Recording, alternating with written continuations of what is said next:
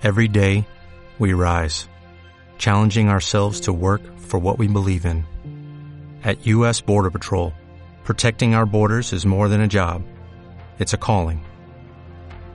Agents answer the call, working together to keep our country and communities safe. If you're ready for a new mission, join U.S. Border Patrol and go beyond.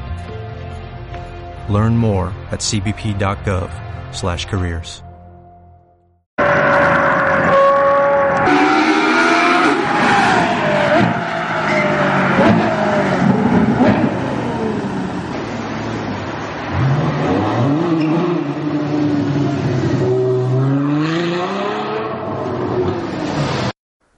Hola amigos de YouTube, hoy les voy a presentar la nueva sección del canal donde vamos a hablar de noticias del mundo automotriz y explicando diferentes sistemas y debatiendo últimas novedades del mercado automotriz. Hoy les vengo a presentar el tema de la seguridad activa en los coches. Primero la seguridad se divide en dos eh, tipos de sistemas que son la seguridad activa y la seguridad pasiva. En este video vamos a hablar de la seguridad activa. La, la, seguridad activa es toda seguridad aquella que evita un choque o que reduce la posibilidad de chocar. Por ejemplo, eh, esto, esto se remonta con los frenos o con el sistema de dirección, que lo que hacen es evitar un choque o dirigir el coche o frenar en diversas eh, ocasiones. Todo esto empieza con los frenos de disco, a mejorar con los frenos de disco obviamente, que lo que hacen los frenos de disco es mejorar eh, la efectividad del frenado, ya que los frenos no se calientan tanto y tienen menos fatiga. Al principio todos tenían frenos de campana o de tambor, que lo que hacían era calentarse mucho y a veces cuando íbamos en bajadas eh, el coche se sentía como más pesado a la hora de frenar. Eso fue un poco solucionado con los frenos de disco. Pero ya con la introducción de la electrónica llega los frenos ABS. Los frenos ABS son un sistema que lo que hace es evitar que las ruedas se bloqueen. ABS significa Anti-Blocker Braking System o frenos antibloqueo. Este sistema eh, empezó en los aviones para evitar que las llantas se bloquearan y el avión perdiera el control. Bosch con conjunto de Mercedes-Benz eh, introdujo este sistema. Este sistema lo que hacía era eh, presionar y soltar el freno desde 12 veces por segundo para evitar que se bloquearan eh, los frenos. Este primer sistema se introdujo en el Mercedes de la clase S, o sea, el coche más premium que tiene Mercedes-Benz, en 1978. Todo esto fue demostrado en varias pruebas cómo este coche tan masivo podía esquivar mientras estaba el piso mojado eh, algún elemento que estaba adelante de él sin perder el control o llegar a ser peligroso para el conductor. Este sistema fue obligatorio en Europa y en Estados Unidos desde 2002 y 2003. Mientras que en Latinoamérica hay muchos países que todavía esto no es obligatorio. Luego de todo esto viene los frenos EBD o la distribución electrónica de frenado. por ejemplo, cuando entramos eh, frenando a, un charco, la computadora del coche va a detectar eh, que una llanta tiene menos adherencia y va a soltar el freno, eh, gradualmente obviamente. Entonces lo que hace es que el carro no termine una vuelta de campana o se descoloque y produzca alguna eh, incomodidad al conductor o lo alerte de una forma eh, que sea perjudicial. Generalmente el ABS y el EBD están combinados ya en todos los coches. Pero al principio solo venían los frenos ABS. Ya ahorita todos los coches a la venta en el mercado colombiano traen estos dos sistemas obligatoriamente por ley desde el 2017 en conjunto de las dos bolsas de aire.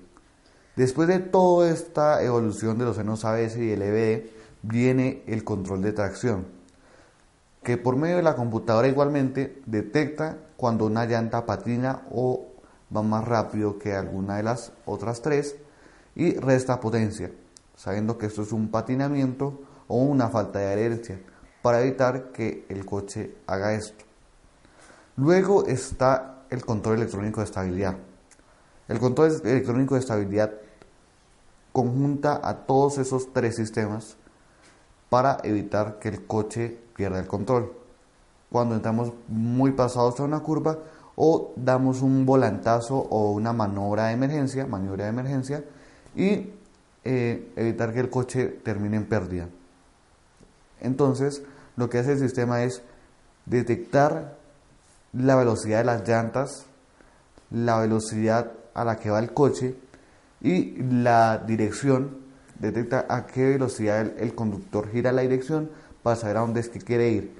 Y por medio de un algoritmo, el coche lo que hace es frenar cada llanta individualmente, haciendo que el coche no pierda el control y sea mucho más fácil de llevar.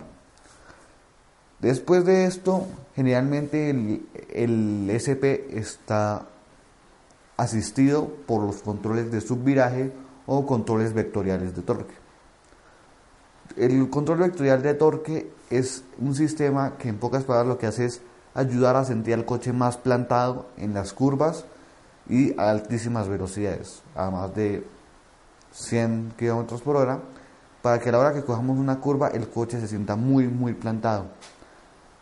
Lo que hace es frenar las llantas de adentro de la curva para que el coche gire más plano y no genere subviraje.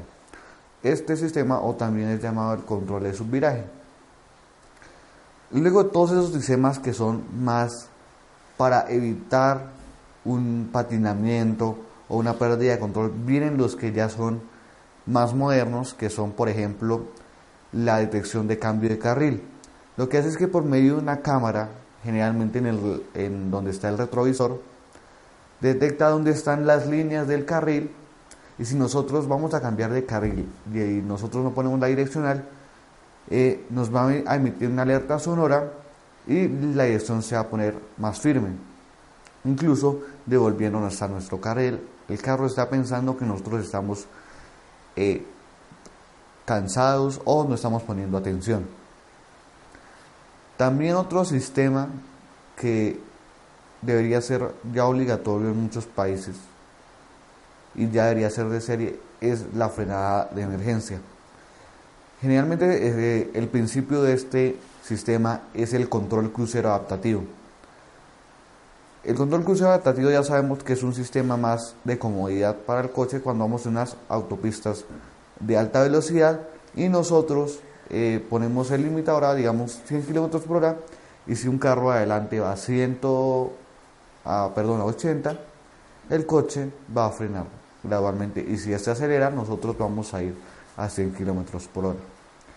Pero cuando el coche detecta, por ejemplo, que hay una persona, un animal o un coche, incluso un objeto, el coche eh, va a emitir una alerta sonora y visual en el tablero y si nosotros no reaccionamos, el coche va a reaccionar eh, frenando o de muchísimas formas eh, intentando evitar el choque. También está la detección de fatiga, que generalmente en los carros de un poco menor precio es detectando cómo nosotros movemos el timón, la, la velocidad que tocamos los pedales, etc. Y nos da una alerta también en la computadora a bordo que estamos un poco cansados y no debemos hacer, eh, no debemos seguir conduciendo. Incluso en coches más modernos ya es un sistema que está, digamos, eh, en el tablero y detecta a qué velocidad o con qué frecuencia nosotros movemos los ojos para saber si estamos cansados o necesitamos un descanso.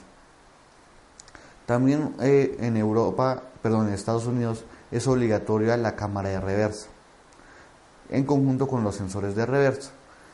Esto al no ser tanto de comodidad, es un sistema que nos puede ayudar en muchísimas cosas a atropellar a alguien o a cosas que no podemos ver atrás.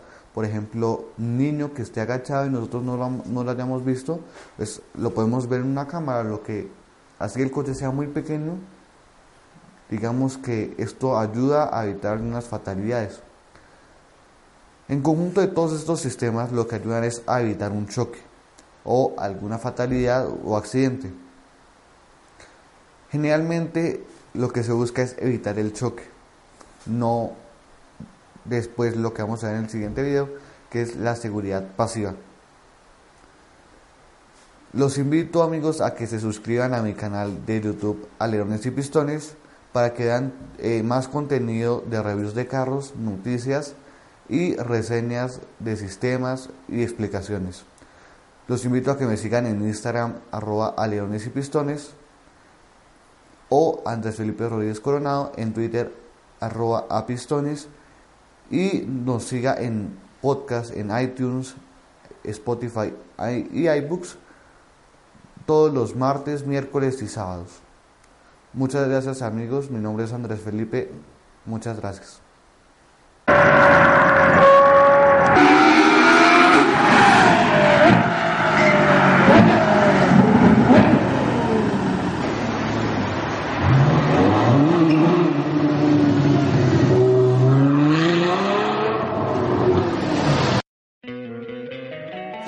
Encantaría tener 100 dólares extra en tu bolsillo? Haz que un experto bilingüe de TurboTax declare tus impuestos para el 31 de marzo y obtén 100 dólares de vuelta al instante. Porque no importa cuáles hayan sido tus logros del año pasado, TurboTax hace que cuenten. Obtén 100 dólares de vuelta y tus impuestos con 100% de precisión. Solo con Intuit TurboTax. Debes declarar para el 31 de marzo. Crédito solo aplicable al costo de la presentación federal con TurboTax Full Service. Oferta sujeta a cambios o cancelación en cualquier momento.